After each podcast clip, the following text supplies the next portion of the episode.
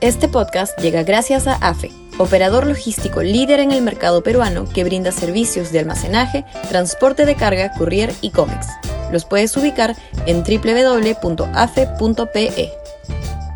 Y también gracias a Universidad Católica, número 1 en Perú y 12 en Latinoamérica, según el ranking mundial QS 2023.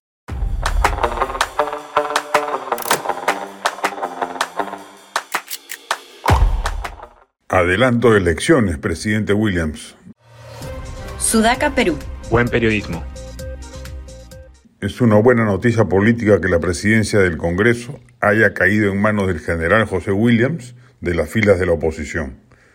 Hubiera sido una desgracia absoluta que el, el oficialismo, en cualquiera de sus variantes, oficial o extraoficial, se haya hecho de la misma como hubiera ocurrido si ganara la lista del congresista populista Luis Aragón, quien, dicho sea de paso, hubiera perdido aún si la bancada de Perú Libre no hubiera votado viciado como finalmente hizo. Obtuvo 67 votos Williams, menos que los 72 de Lady Camones, pero igual suficiente para hacer muchas cosas en el Congreso. Por ejemplo, interpelar y censurar ministros, aprobar leyes, derogarlas, no se entiende qué espera la oposición, que supuestamente es pro inversión privada, para dejar sin efecto las dos normas laborales populistas que el Ejecutivo ha promulgado. Y lo más importante, aprobar la reforma constitucional de adelanto de elecciones para que luego sea ratificada en referéndum, lo que ocurriría de todas maneras dada la creciente aprobación ciudadana a dicha iniciativa.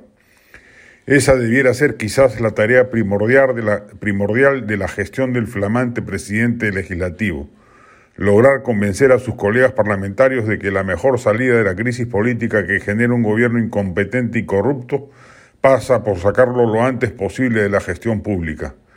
Si no, si dura hasta el 2026, nos va a dejar un páramo estatal, una paradera seca lista para ser incendiada por otro radical más avesado, como es el caso de Antauro Humala. Y ello pasa pues por el recorte del mandato tanto del Ejecutivo como del Legislativo.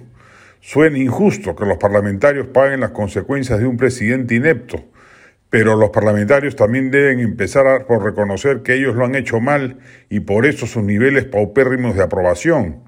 Son parte de la crisis política y no son ajenos a ella debieran, por ende, asumir sus responsabilidades y sacrificar su permanencia por cinco años en su, en su curul debiera ser una de ellas.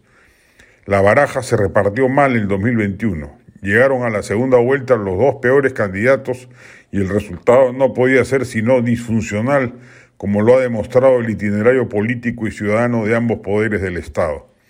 La crisis no da para más. Convivir con ella destruye el país día a día. Una nueva elección es siempre un albur, pero mientras más tiempo pasemos en esta crisis, peor resultados electoral se va a producir. Con esa conciencia, los congresistas deben asumir el camino del adelanto de elecciones generales como una contribución patriótica.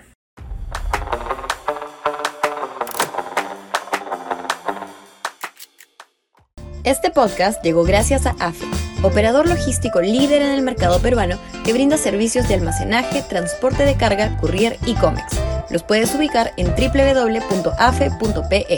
Y también gracias a Universidad Católica, número 1 en Perú y 12 en Latinoamérica, según el ranking mundial QS 2023.